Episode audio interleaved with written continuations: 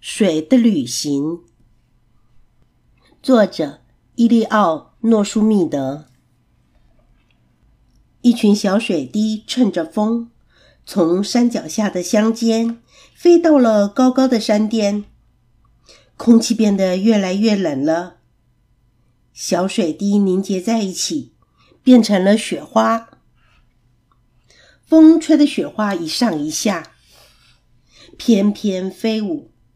渐渐的，雪花一片片的掉落在地面上，柔软的雪花像地毯一样覆盖着大地万物。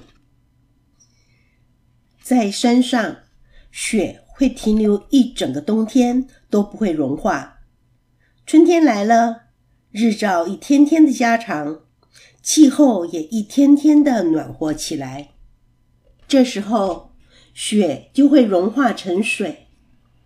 有些水会被土壤吸收，有些水便沿着山坡开始往下流。水奋力地穿过泥土，绕过岩石，沿着树木和草丛，形成了一条小水流。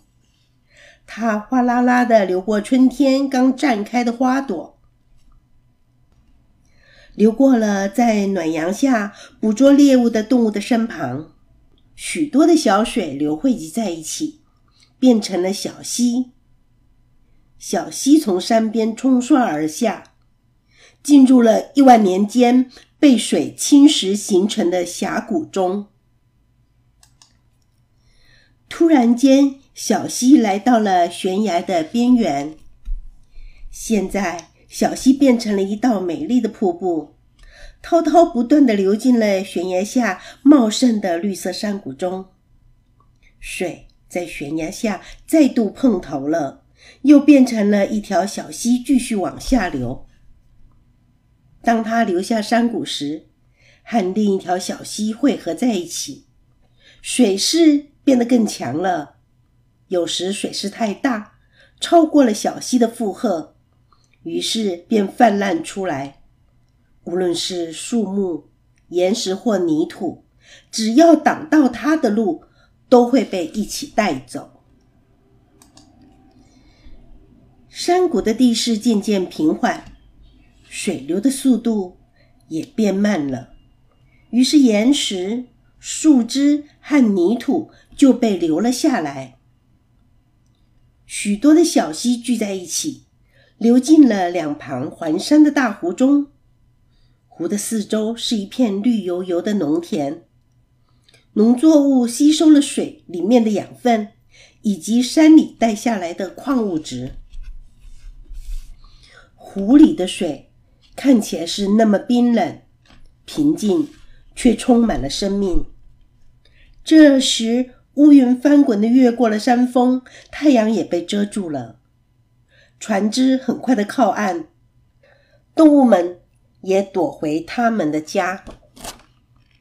突然间，一道闪电划破了天际，风开始狂暴的吹着，豆儿大的雨滴从天而降。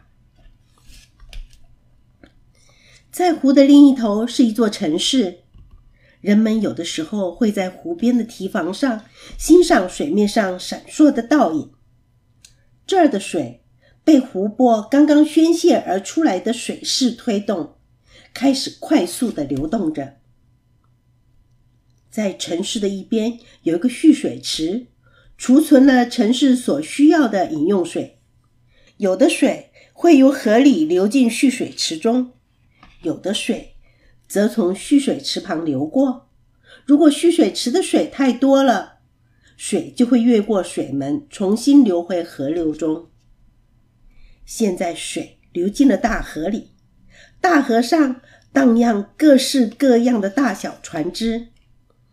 大河缓缓地流过了一个城市又一个城市，水不再像旅途刚刚开始时那样的干净了。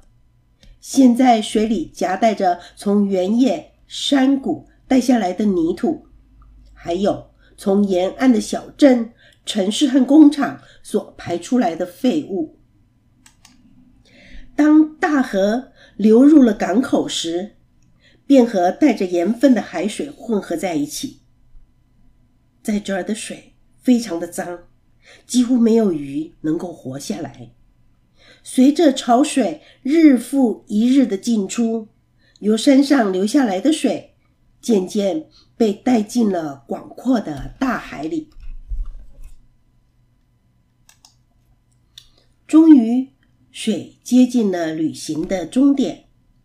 炽热的阳光照耀在浩大的蓝色海洋，海洋表面的水变得暖和了。这些水慢慢的蒸发，变成了细小的水汽，就像是洗热水澡时的蒸汽一样。水汽被风带到了高高的天空中，然后就停留在那儿。一直到它变成了美丽的雪花，或是雨滴，才又重新回到了地面，开始另一次奇妙的旅行。这个故事就说完了。